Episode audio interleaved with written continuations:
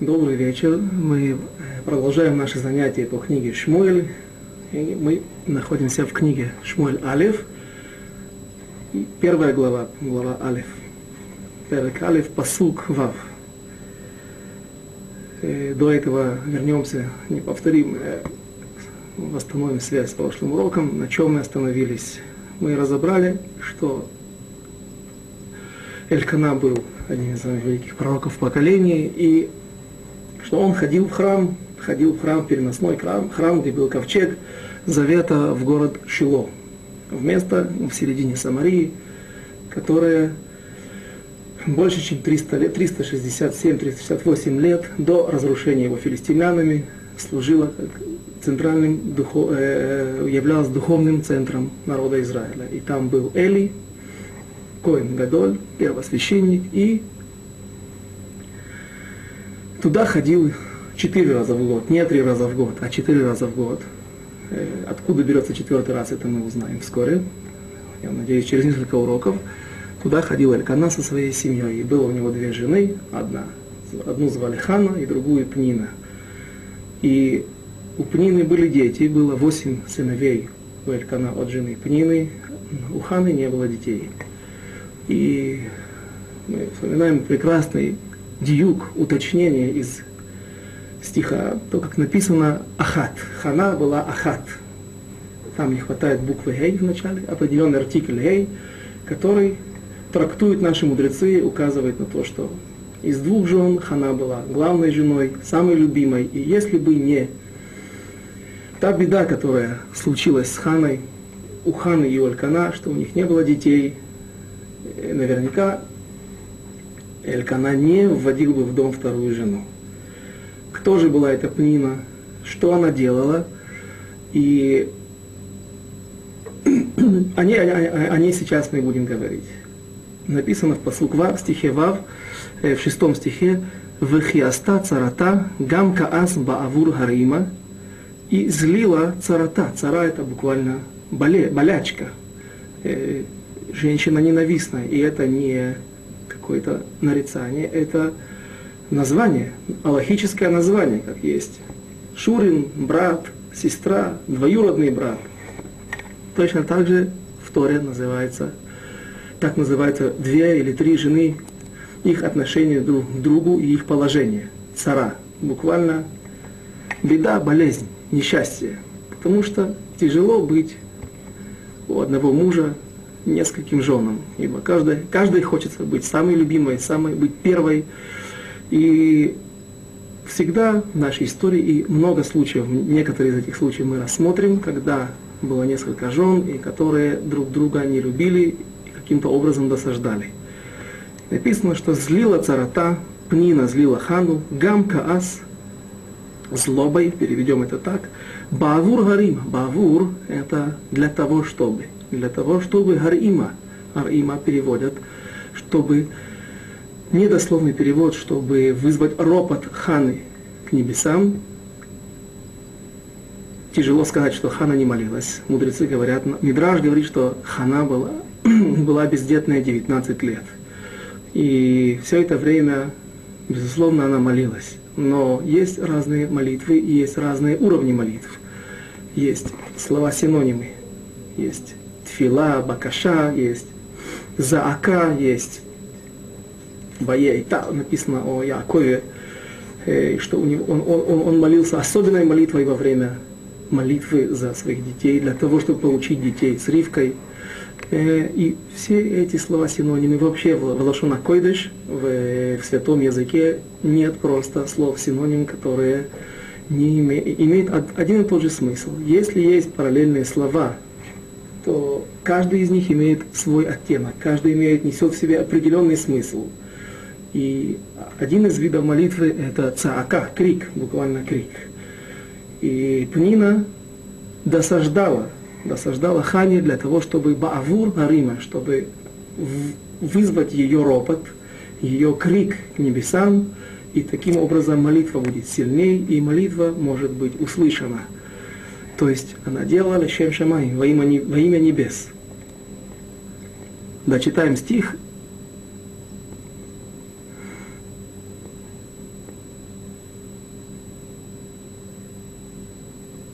Кисагар Ашем Баадрахма, ибо закрыл Всевышний, за, затворил чрево Ханы, и следующий стих, седьмой, «Вехен я асе шана бешана», и так она делала из года в год, то есть обижала, каким-то образом досаждала Хане. «Мидей алато бебей ташем», когда они ходили в храм, «Кен, кен тах исена вативке вело тохаль». Так она продолжала ее злить, Пнина, это Хана, Пнина Хану, и Хана плакала и не ела. О чем здесь говорится, какой еде, мы находимся, мудрецы наши говорят, что наша традиция говорит нам, что эти события, которые сейчас мы, о которых мы сейчас читаем, они происходили в праздник Шавуот, второй регель, второй праздник, на который все евреи должны подниматься в храм. И это Йонтов, это праздничный день, и одна из заповедей в праздничный день – веселиться. Веселиться, получать удовольствие, то есть кушать трапезу, кушать праздничную трапезу. И Хана плакала и не ела. Прежде всего, до того, как мы начнем углубляться во, всякие, во все нюансы, э, что же там происходило, нужно задать вопрос. Почему Пнина решила таким образом возбуждать ропот Ханы и откуда она знала, что такая молитва, более сильная молитва, разве недостаточно просто, если женщина просто молится, молится и плачет? Почему нужно именно кричать для того, чтобы эта молитва была услышана? Написано, возможно, возможно, что Пнина учила это из Торы. В Хумаш написано, написано в недельной главе Мишпатим. Если вы будете притеснять Альмана Ваятом. И Раша объясняет, что Альмана Ваятом это не обязательно. Альмана, извините, это вдова, ятом это сирота. И не обязательно вдова и сирота имеется в виду, а любой человек из народа Израиля, в любом положении, с любым статусом, если этот человек обижен вами, то он может, это, это, этот плач, их крик не будет оставлен Всевышним. А почему именно вдова и сирота, потому что это группы людей, которые, как правило, подвержены, они беззащитны и подвержены самой большой опасности от, со стороны негодяев, которые могут их обобрать и обидеть. И там написано, что если будете их анота, ане, если будете их обижать, то я услышу этот крик, я услышу их крик, и ваши жены будут вдованы, и ваши дети будут сиротами.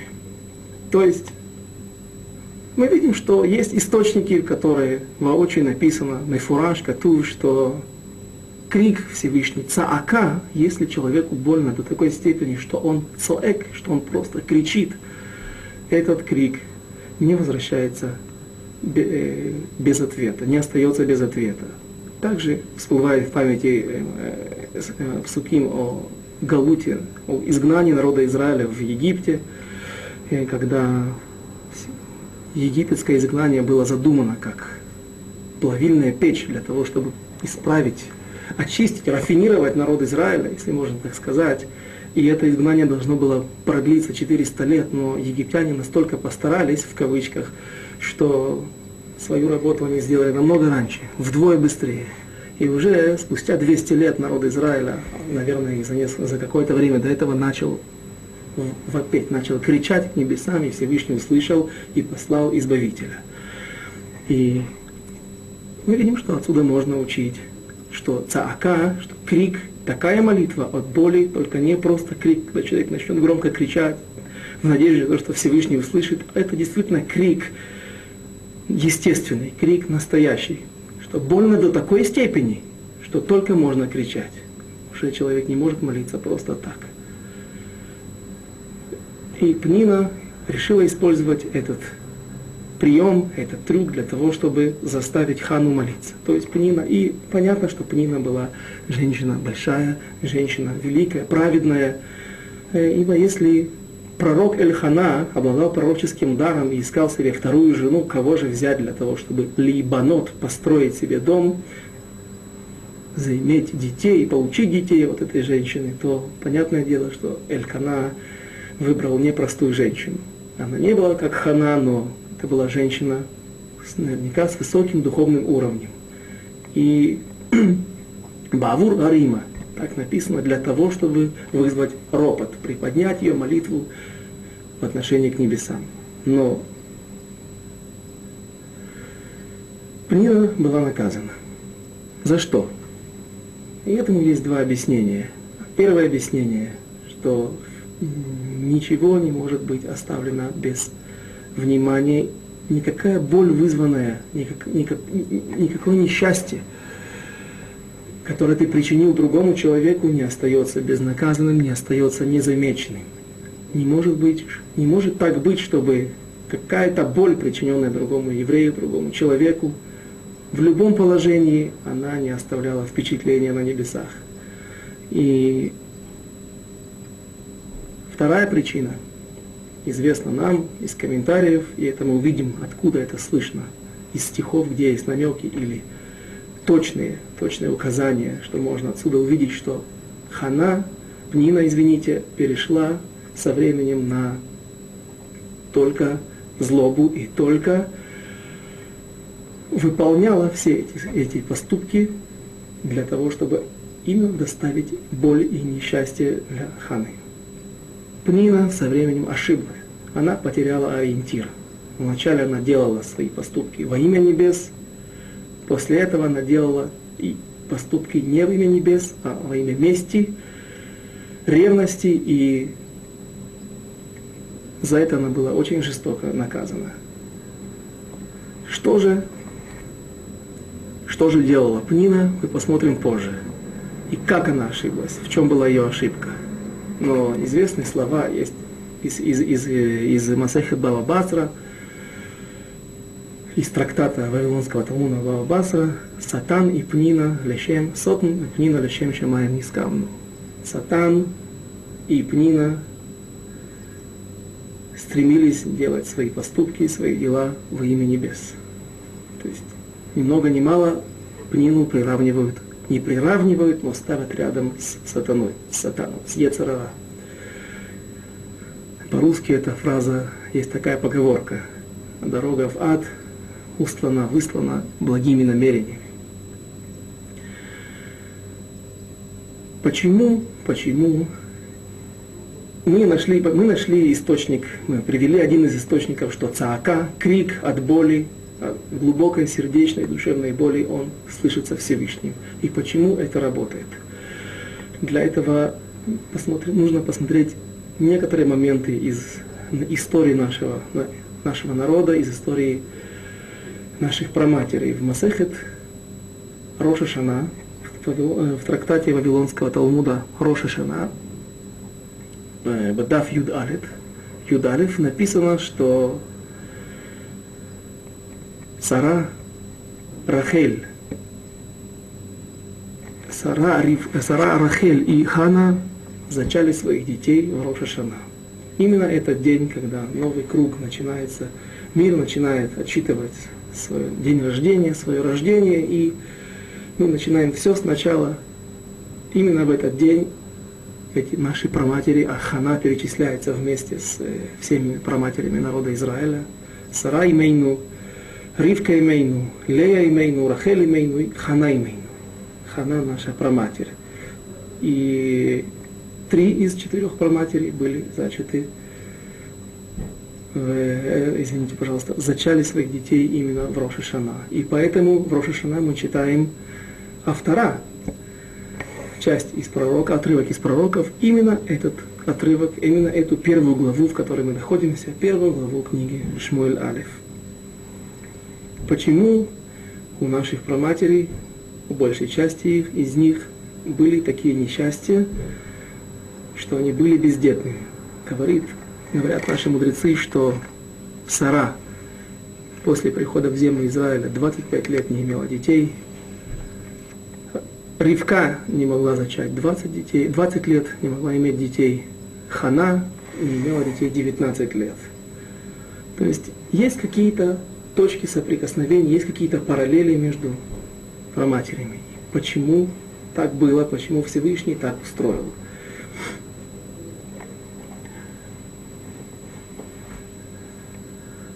Посмотрим, э, рассмотрим ситуацию с Сарой. Когда еще Сара Имейну называлась Сарай. Написано в недельной главе, в книге Берейшис, в недельной главе Лех Леха, Перек Тедзайн. ושרי אשת אברהם לא ילדה לו ולא ולה שפחה מצרית ושמה אגר. А Сарай, жена Авраама, не родила детей Аврааму, и у нее есть наложница, которую зовут Агарь. Ватоймер Сарай Авраам, инейна ацарти, ацрани. И вот Всевышний остановил меня от того, чтобы я рожала, миледет, бона эль шифхати, улай и бане мимена. וישמע אברהם לכל שרי. ותיקח שרי אשס אברהם את אגר המצרית, שפחתה מקץ עשר שנים לשבט אברהם בארץ כנען, ותיתן אותה לאברהם אישו. И дала, и взяла Сара, Сарай, Агарь, и дала ее Аврааму, своему мужу. Что здесь написано в этих стихах? У Агари, у Сарай нет детей. Есть у нее наложница. И она предлагает Аврааму, возьми другую жену, может, от нее ты получишь детей. Это один из вариантов. Одна из возможностей, как можно прочитать этот стих и перевести этот отрывок. Но заложен здесь также иной смысл. Написано на иврите, если прочитать «Улай и бане», возьми мою наложницу Агар, улай и бане. И здесь написано эбане алев, то есть, может быть, я смогу заиметь детей от этого. Кто сказал, откуда Сарай знала, что если она даст свою наложницу своему мужу, то и она тоже сможет иметь детей. Это тот смысл, который можно ну, прочитать здесь в стихах. И еще один момент, на который нужно, я хотел бы обратить внимание. Ваишма Авраам. И усл... послушался Авраам. Значит, Ваишма Авраам. И взял Авраам, согласился с ней. Ваишма Авраам, это значит, так, говорит, так говорят э, Мидраши, что Авраам не хотел брать. Он не хотел, он не соглашался с Сарай вести в дом другую жену потому что Авраам знает, что этот поступок, это действие станет причиной невероятных мук для Сарай. И также дальше мы можем в Атиках. Такое впечатление, как будто бы он, то, что не написано, то, что это чувствуется и слышится между строк, что он не соглашался и в конце концов, да, согласился. И в Атиках Сарай Эшес Авраам, а, извините, в Атиках и взяла Сарай, буквально насильно дала Аврааму в его руки Агарь. Авраам знал. Авраам Авину знал, что это будет непростое испытание не только для Сарая, но и также для него. И беда царот, та цара, которая называется другая жена, как жены друг между другом называются, эта цара становится причиной невероятных мук Сарай и Исурим, несчастье приходит, и боль приходит мгновенно. Сразу же, говорит Мидраш, что сразу же Агарь зачала ребенка и ходила и рассказывала, что Сарай, ее хозяйка, то, что она говорит всем, рассказывает, что она праведница, или то, что было наверняка принято в народе вокруг тех мест, в, э, тех, в, среди тех людей, где странствовал Авраам Вину со своей семьей, это неправда. То, что Сара праведница, это неправда. Ибо если бы она была праведница, то зачала бы она тоже ребенка, и Всевышний дал бы ей ребенка. А вот я, как только попала в руки Авраама, как только вошла в его дом и стала его женой, у меня сразу появились дети. И написано дальше, Воевой Лагар, Ватагар, Ватиреки, Гарата, и увидела она, что Агари, что она беременна, Ватекаль, Гверта, Лейнея. И стала легкой в глазах Агар, ее госпожа, ее хозяйка Сара. Ватоймар Сарай, и сказала Сарай, Эль Авраам, хамаси алеха, мой гнев на тебе. Анохи натати шивхати бехикеха, ватиреки арата, ваакел бейнея, ешпот ашем бейни обейнеха. Сара вызывает Авраама на суд.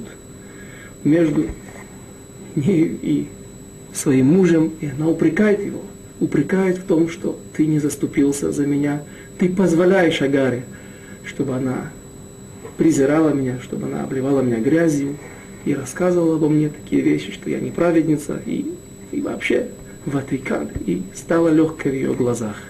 Говорит Раши на месте, на слова, комментируя слова «Хамаси Алеха», «Мой гнев на тебе», говорит Раши, что сказала Сарай, тебе нужно было бы за меня заступаться, это во-первых. А во-вторых, мой гнев за то, что ты молился за себя – Понятно, что когда Авраам молился за себя, чтобы Всевышний дал ему детей, он молился и за Сарай, но не может он молиться только за себя, в том числе, не имея в виду свою семью, и, ибо от кого он может иметь детей, как не от Сарай? Агарь не была его еще женой. Но здесь Сарай чувствует, что в молитве Авраам упоминает только себя в других стихах написано, вот я в земле Олег Баадама Арири, вот я как проклятый, бездетный человек, у которого нет наследника. А мы Арири, вот я Арири, я как проклятый. Вот мы Сарай. Из этих слов Сарай почувствовала, что Авраам молился за себя, и этого было достаточно, чтобы лейпага, чтобы почувствовать обиду. То есть мы видим две вещи из тяжелой жизни нашей праматери Сары, что, во-первых, она ввела в свой дом, сама своими руками ввела в свой дом чужую женщину, вторую жену, которая сразу же стала причиной и сурим причиной несчастья, причиной бед, боли, мучений. И второе, Сара замечает, что и упрекает за это своего мужа Авраама, что Авраам несколько упускает этот момент, не очень вспоминает свою жену, не очень заботится о ней, а в своих молитвах говорит больше о себе. И это вторая, вторая точка, вторая никуда, второй момент, который нужно нам запомнить. И у Рахель была несколько иная, у, у, Ривки была несколько иная ситуация. Когда рождается Ицхак, у Сары и Авраама, то Ицхак ищет себе жену, находит Ривку. Говорят наши мудрецы, что женился он в возрасте 40 лет, и 20 лет у них не было детей. Но положение было совершенно иное. Это было наверняка не так просто, но есть написано так, что Ваейтар и взмолился Ицхак Всевышнему за детей вместе с своей женой. И говорит Медраж, что Ривка стоит в одном углу и молится, а Ицхак стоит в другом углу. То есть они молились вместе. Кроме того, у них не было второй жены в доме. Положение Ривки было немножко легче. Хотя 20 лет, 20 лет они ждали детей. А вот Рахель, судьба у Рахель была подобная. Рахель, вторая жена Якова Вину, которая была главной женой, более любимой женой. И изначально она предназначалась быть женой а, Якова. Рахель также страдала. У Рахель не было детей, и рассказывает Мидраш, откуда мы знаем, что она была и карабайт, что она была главной женой в доме, что Лея приглашала гостей, приглашала своих друзей к себе в дом, устраивала какие-то вечеринки, какие-то трапезы, и всегда, несмотря на то, что друзья и знакомые были Леи, всегда Рахель становилась центром внимания, всегда она захватывала к себе цометлев, э, внимание всех окружающих. Но у нее не было детей, потому что Всевышний заботится и беспокоится о тех о тех людях, которые страдают, те люди, которые э, Нирдафим, которые преследуемы, и Лея рожала детей для Якова, а у Рахили детей не было. И написано так в, в Сефер Берешит, Парашата Шаво, в яйце. 30 глава, Перек Ламет. Ватейре Рахель, кило ли Яков, видела Рахель, что не родила она Якову. Ватекане Рахель Бахота. Ватекане Рахель Бахота. И стала ревновать, не просто завидовать, а возревновала Рахель свою сестру. За что? Есть традиция, есть мидраж, который говорит, что также Лея говорила, упрекала Рахель в виде мести, в виде той боли, которая причинялась тем фактом, что Лея знала, что она вторая жена, она вторая, она менее важная жена, менее любимая жена. И она говорила Рахели, что если бы ты праведница, то Всевышний открыл бы твое чрево, отворил бы твое чрево, и были бы у тебя дети. То есть те же самые слова мы видим, и, которые слышала Сарай от своей наложницы Агары, тоже слышит, выслушивает Рахель от Лей. Ватекане Рахель Бахота, Ватоймар Эль Яков. И сказала она, упрекнула она Якова, Гавали Баним, вы им айн мета анойхи. Если ты мне не дашь детей, то я умираю. И следующий стих, следующий стих, посуд бет, Ваихав, Ваихар Аф Яакова, и возгорелся гнев Яакова, Барахель Вайоймер, Атахат Элоким Анохи. Да ведь я же, как и ты, мы все ходим под Всевышним, под одним Всевышним. Разве я виноват? А шерманами мех приботен. Разве я виноват, что Всевышний закрыл твое, затворил твое чрево? Яков говорит, говорит слова жестокие. Нужно разобраться, зачем он это говорит, и как он мог это сказать, и какой действительно смысл был, какой действительно смысл был в этих словах. Э, что именно ты виновата. Получается смысл, ты виновата. Всевышний затворил твое чрево. Приводится Мидраш, Мидраш Раба, который говорит о том, что во время этого спора, во время требования, упрека Рахели и от такого жестокого, на первый взгляд, ответа Иакова, произошел диалог, то есть не все слова здесь записаны. И Рахель обращается к Якову с упреком, почему ты не молишься за меня, как твой отец? Как твой отец Ицхак. Он, как, как мы уже вспоминали, стоял в одной комнате и молился вместе с Ривкой. Она в одном углу, он в другом углу. И молитва была тоже особенная. Не просто тфила, не тфила, а другое слово – Отвечает Яков, у него не было детей, поэтому он так поступал. Вещь страшная, вещь, э, которую мы потом поймем, для чего так говорил Яков, и не нужно судить так строго нашего праотца, не дай Бог. А дослушаем, разберемся до конца, и для того, чтобы понять, что же здесь происходило в этом диалоге. Он говорит, у меня были, у него были сыновья, у него не было сыновей. Поэтому так он молился, так он страдал, и так он старался помочь, и молился вместе с Ривкой за Ривку. И молитвой особенной. У меня есть сыновья? Лея для меня родила уже сыновей.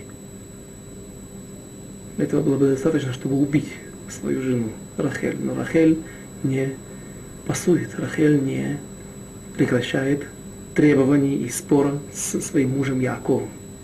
А твой дедушка, он у него были сыновья, но он молился.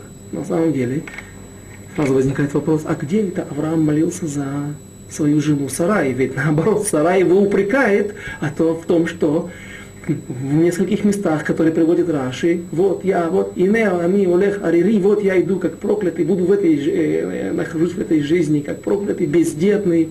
Я, а не Сарай, он не упоминает, он боится, просит за себя. Напротив, э, на, на первый взгляд это выглядит, как будто бы он не молился за сарай. Но если мы вспомним ситуацию в недельной главе, когда в, в Сефер Берешис, когда Авраам Вину после обрезания сидел, наша недельная глава, и сидел в Петах Огель, на, в, в, в середине, на, на, на входе в свой шатер, и вдруг он увидел трех странников, трех пришельцев, которые показались ему как арабы, на самом деле это были, э, это были ангелы. И вот Всевышний говорит Аврааму, что я посылаю ангелов, чтобы они уничтожили город с и Амора, это, это, это государство, эту область, потому что страшные крики, которые доносятся оттуда на небес от людей. И Авраам Авину начинает молиться. Он просит, он молится за, за жителей из дома и просит у Всевышнего, и причем он разговаривает не с кем-то, не с царем, Басар Вадам, с царем, которым течет кровь, у которого есть плоть и кровь.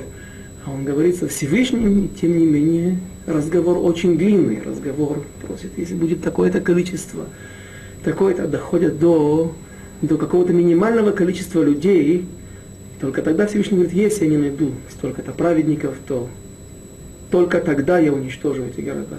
И отсюда мы можем сделать уточнение. Из тех стихов, из того рассказа мы можем сделать такой диюк, что не может быть, чтобы Авраам Вину молился за чужих людей, а не молился за свою жену. И если Сара упрекает его, то, может быть, до этого не молился, но после разговора и упрека Сары, наверняка Авраам Вину исправил положение и молился за свою жену. Поэтому, ну и, собственно, самих слов Рахели нам было бы достаточно. Если Рахель знала, что Авраам Вину молился за свою жену, то это значит, что так оно и было. Рахель продолжает спорит со своим мужем Яковом и говорит ему, Авраам молился, у него не было детей, и он молился. Отвечает, Авраам ввел в дом вторую жену. То есть Сара, бабушка, она взяла чужую жену, другую жену, Агар, и дала своему мужу. А им от Мухана готова, если ты готова ввести в дом, поступить так же, и насколько подходят, насколько подобны эти стихи. Буквально следующий стих в 30 главе по, в Парашата Шиво в яйце, в Ватоймер ответил ему Рахель после ответа, после грубого, резкого и на первый взгляд жестокого ответа Якова, что Всевышний закрыл именно твое чрево не по моей причине, по, лично, по твоей проблеме. Есть у тебя проблема, не у меня. И отвечает Рахель, буквально следующий стих, третий стих, «Ватоймер гине амати бильга, бо элега ветелет аль биркай вибане». Вновь слово «ибане», глагол «ибане», и я построю свой дом, «ибане», я. Не, мне всегда было тяжело, когда я не сталкивался, это было простое прочтение – быстрое беглое чтение этих стихов всегда мне казалось, «Ваибане» это значит, что вот я даю свою наложницу, поскольку она принадлежит мне, это моя рабыня, у нее будут дети, как будто бы они мои, мне всегда было непонятно и тяжело, тяжело, тяжело для понимания эти слова. Неужели это может стать большим утешением, что твоя рабыня, а не какая-то другая рабыня родила, все равно это не твои дети. И именно такая, такое трактование, такое прочтение и толкование, и гамани и бане, что и я, благодаря, благодаря этому, что я введу в свой дом чужую жену, и еще дополнительную женщину, которая возьмет какую-то часть внимания, часть любви э, моего мужа, именно из этого, благодаря этому, по причине этого, они и бане, и я тоже, тоже смогу иметь детей и построить свой дом.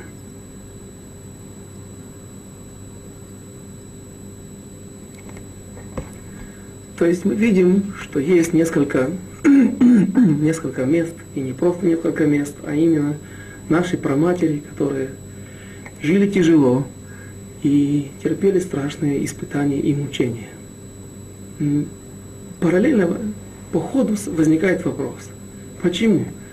Почему Всевышний посылает такие испытания именно праведникам? И не только, но именно наши все праотцы были бездетные или много лет не имели детей и тяжело страдали, особенно наши праматери.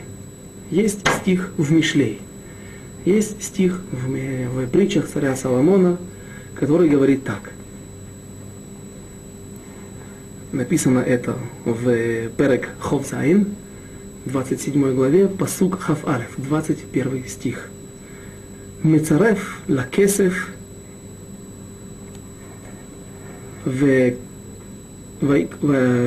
וקור לזהב, ואיש לפי מהללו. О чем говорится в этом стихе? Там говорится так, что когда ты хочешь проверить серебро, когда ювелир берет в руки серебро, как он может узнать, как он может его переделать и проверить, что оно высокой пробы, что нет в нем много примесей. Ответ, пишет царь Соломон, возьми и переплави его. Во время плавки есть, по-видимому, определенная технология, определенные способы, известные в древние времена, разумеется, что таким образом можно определить плавку, состав и высокопробность и качественность серебра. Кур – это горнило.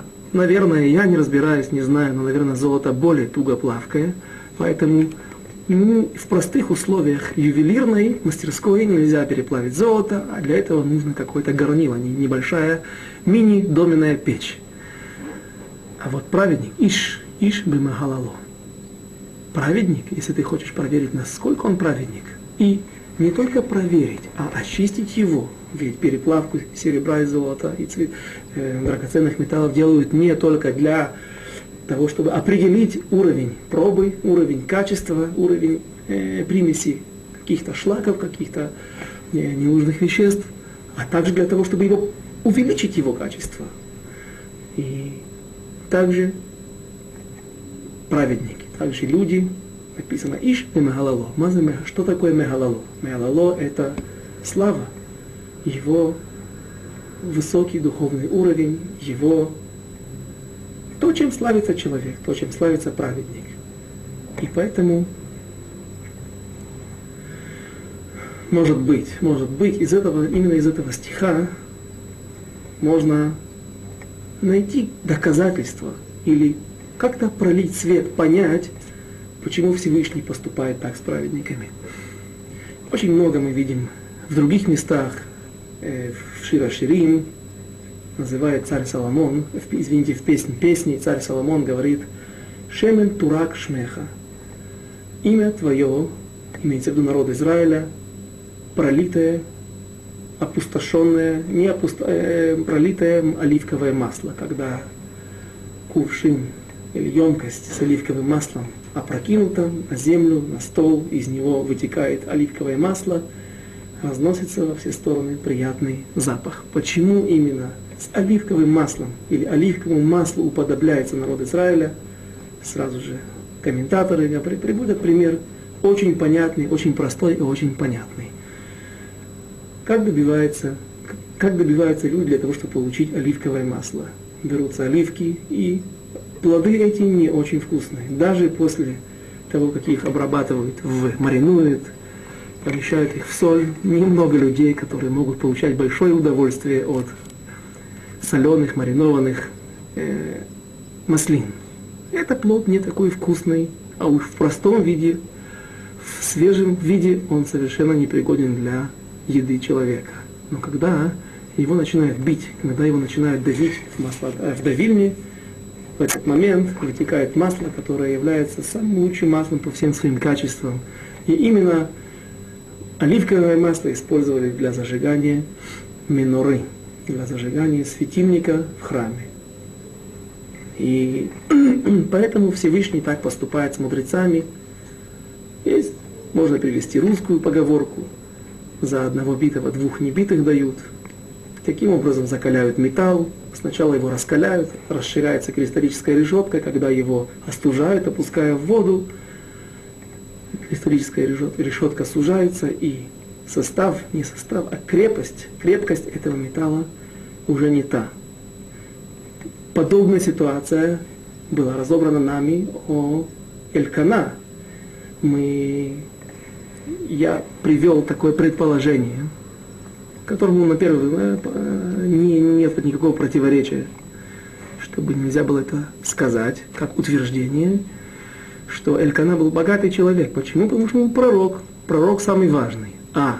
Не может быть человек, написано в двух местах в Вавилонском Талмуде, Масехат Шаббат, Масехат Хулин, не может быть человек, не может быть еврей пророком, который постоянно общается, находится в состоянии связи постоянной со Всевышним, как был, например, Шмуэль, его отец Элькана, таким Маширабейну, то есть немного пророков, которые были в постоянной связи со Всевышним, так вот не может человек обладать пророческим даром в постоянном виде, в постоянстве, а только если он обладает тремя качествами, мудрец, Торы, знаток Торы, хахам, гибор, богатырь и богатый. И вот второе и третье качество, второе и третье параметры, они несколько абсурдны и не обязательны на первый взгляд для того, чтобы человек обладал, э, для того, чтобы быть пророком, но я приводил одного из комментаторов, Бен Юяда, Бен Ишхай, который объясняет, что человек этот находится в постоянном состоянии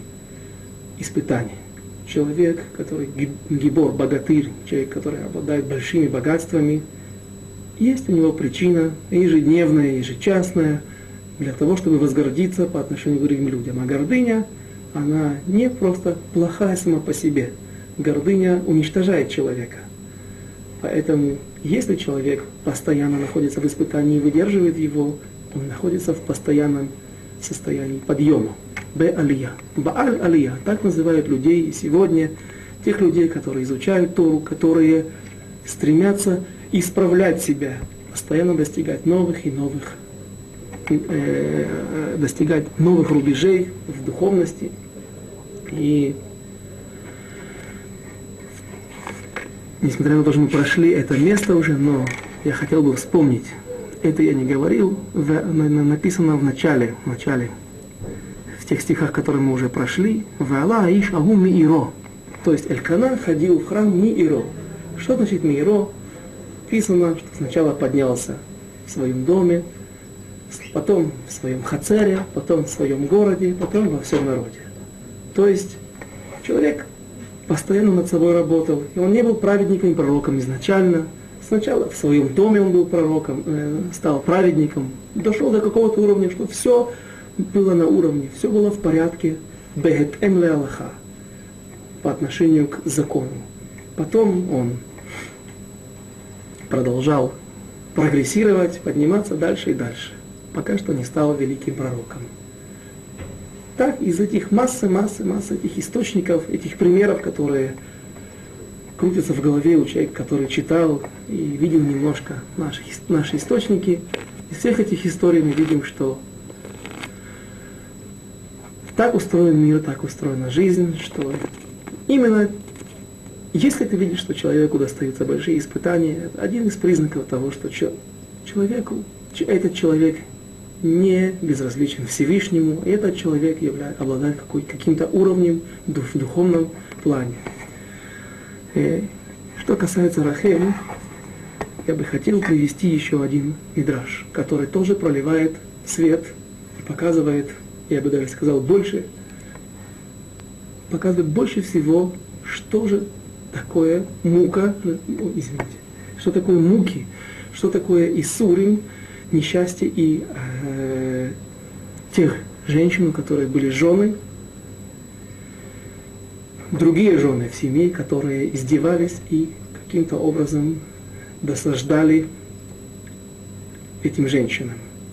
Написано в Мидраше, что когда народ Израиля, евреи, уходили в изгнание, который, причиной которого стали вавилоняне, то на небесах началась меума.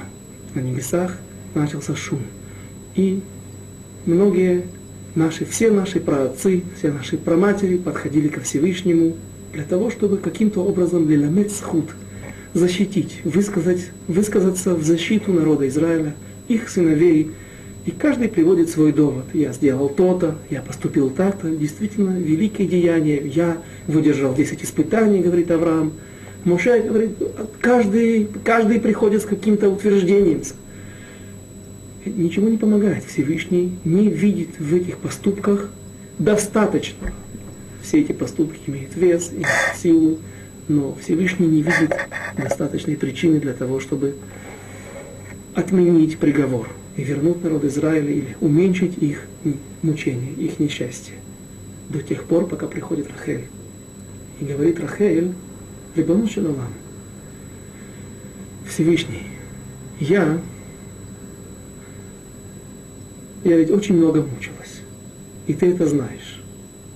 За что сейчас ты отсылаешь моих детей, наших детей в изгнание? За то, что они ввели, внесли в святая святых, в храм, а вода зара, они внесли туда идолопоклонство. Посмотри на меня. Что такое идолопоклонство? Ничто иное, как камни, глина, из которой, песок, из которого они лепят эти камни, которые не могут говорить, не могут действительно защищать и выполнять те просьбы и те мольбы, к которым, к которым обращаются эти люди, к ним. Они не, это, это просто земля, афар. А вот я, ввела в свой дом цара. И ничего, я выдержала. Я не каменная, я не как эта земля, не как эта глина. Я всего лишь человек, басар ведам, из плоти из крови. Я выдержала, я выдержала это испытание. Не прогоняла, не, не. И Всевышний принимает это утверждение. Авраама Вину, Ицхака Вину, Якова Вину, все приходят и говорят какие-то слова, говорят, говорят о своих поступках, о своих испытаниях, о своих несчастьях, о своих мучениях, которые они претерпевали и выдерживали, выходили победителем в этих испытаниях. И это не принимается. До тех пор, пока приходит Рахель и говорит о том, что она ввела в дом цара.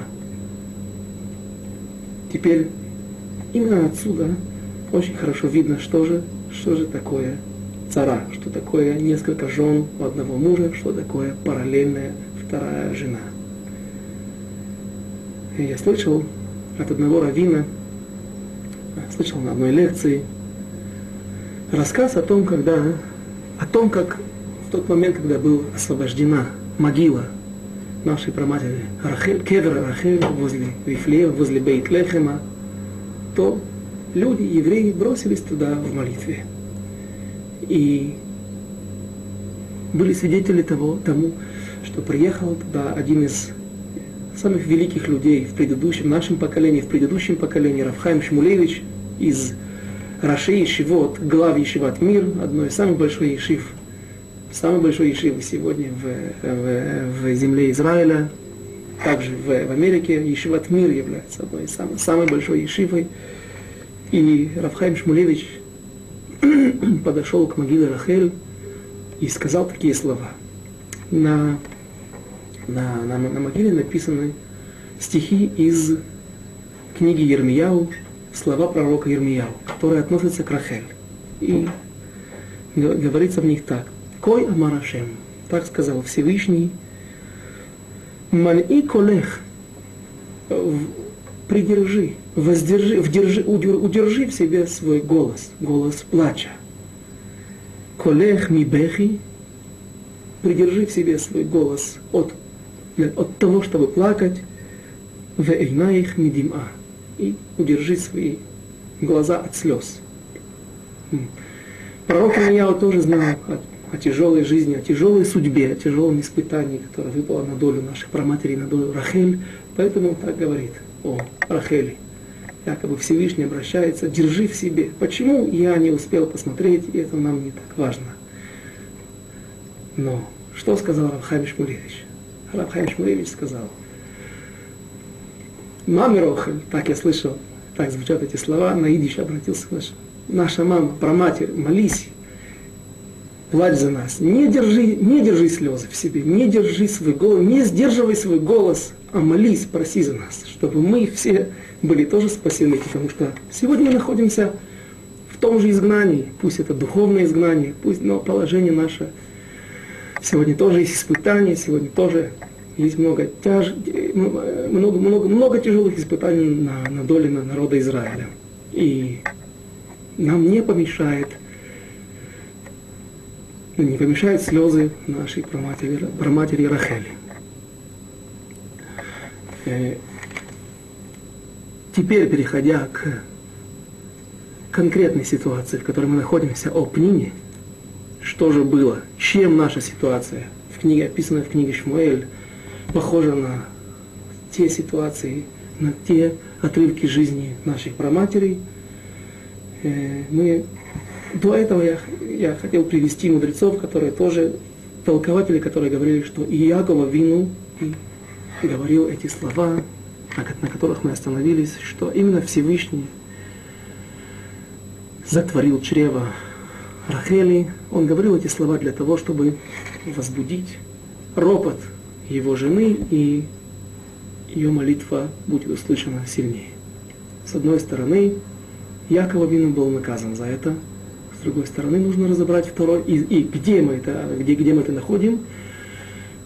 И еще вопрос, почему Якова Вину знал, что нужно, чтобы Рахель сама молилась за себя. Когда Агарь была прогнана, была выгнана из дома своей хозяйкой, нашей проматерью Сарой, она уходит в, в пустыню, и вода заканчивается. В мехе, который был, который Авраам дал ей, вода заканчивается, и положила она своего сына под куст, и отошла на расстоянии.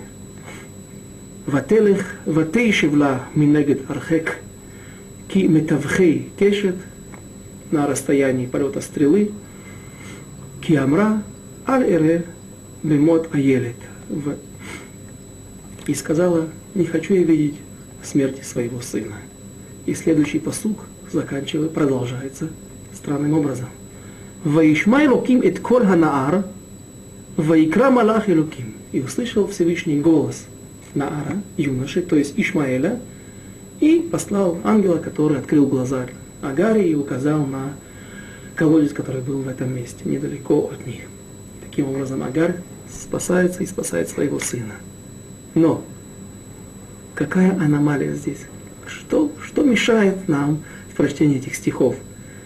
Сначала Агарь просит, ватевк, начала, и ватиса коль, и начала плакать она потому что она знала, что сын сейчас умирает. И казалось бы, если Всевышний отвечает, то должен ответить именно на, на ее просьбу, именно на ее молитву.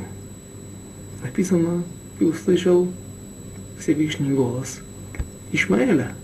Отсюда, говорят наши мудрецы, что плач и молитва самого больного за себя намного лучше и намного важнее, чем молитва посторонних людей, родственников, родителей, друзей и просто близких, просто народ Израиля. И поэтому Яков таким образом пытался возбудить, пробудить в, в Рахели именно тот крик, именно тот крик, который не остается неуслышанным. Но тем не менее Яков также был наказан. Когда, когда в Египте умирает Яков – защита больше не существует. Если сыновья, братья Якова, братья Иосифа, придя в Египет, надеялись на то, что Иосиф не пытается мстить за продажу его в Египет,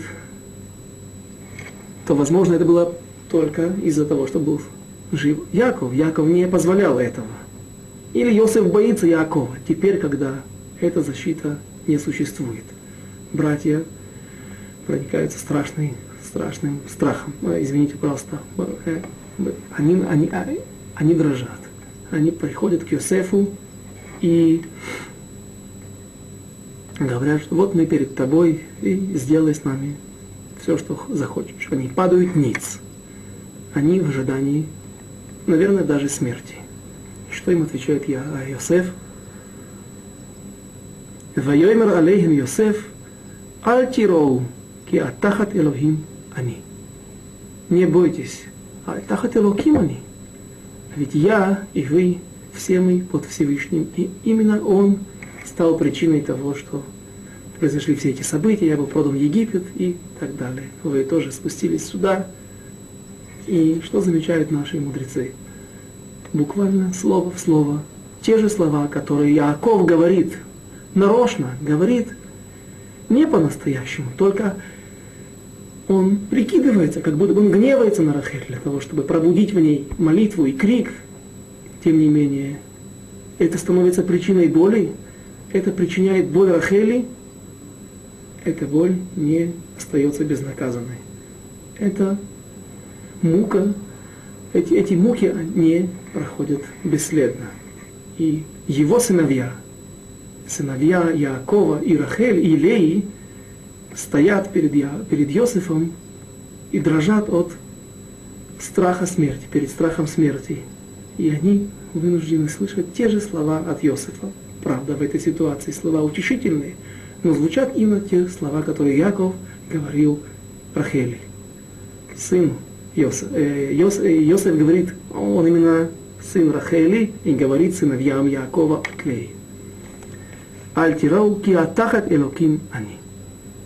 То есть, несмотря на то, что крик, цака слышится на небесах, тем не менее, ничто не проходит бесследно, ничто нельзя причинить боль человеку, даже во имя небес, даже лишем шамаем, чтобы это не, не вернулось тебе в виде наказания. И также вспоминаются слова текст, э, стихи из, из, того, из, из того рассказа, когда Я, Яков крадет по приказу, ворует по приказу своей матери Ривки, он ворует первенство, ворует не только, не только первен, не, не первенство, а благословение отца. И там также, если вы прочитаете, обратите внимание, псуки, стихи таким образом звучат, из них видно, что Яков – он был уже взрослый человек, ему было под 40 лет. Он, нет, извините, ему было меньше, кажется, но он был уже взрослый человек в любом случае. Слушай, шма бни беколи, слушай, сын, что я тебе говорю. То есть, между строк видно, что там происходил маавах, происходил спор между матерью и сыном. Он отказывался. Он отказывался врать, он отказывался поступать нечестно. Мать ему говорит, народ Израиля в будущем зависит от этих благословений. Если ты сейчас это не сделаешь, то весь народ Израиля, все твои дети в будущем будут от этого страдать. Но Иаков соглашается, но он знает, что он заплатит за это. Дай руки, подставь руки. Он не хочет, скажи, возьми шкуры, надень на руки, ведь Исав, он сеир, волосатый, от него запах от его одежды есть запах, как от шкур овечьих. Возьми козьи шкуры, овечьи шкуры, пусть ты будешь волосатый также. Он подставляет руки, не хочет надевать сам, мать ему надевает. Иди, принеси. То есть Яков упирается. Почему? Яков знает, что несмотря на то, что Ривка права, его мать права, он знает, что он за это заплатит. И так же, как обманул Яков своего брата Исава, в свою очередь, обманули и Якова, когда он хотел получить Рахель, а получил Лею. И также народ Израиля в будущем, нет сейчас у нас времени остановиться на этом, но есть мидраж, который связывает наказание Пурима за с воровством, э, с, с, с тем, что Иц, э, Исав возопил краш, страшным воплем. Исав, нечестивец, негодяй, но он кричит, ему больно. Он сын Ицхака, он до 13 лет, до Бармицы учился у Авраама Вину, он знает, что такое почет отца, он, знает, он идет выполнить заповедь Кибут АВМ, почитание отца и матери, о котором его просил отец, и его крик не может остаться неуслышанным, не может остаться безнаказанным.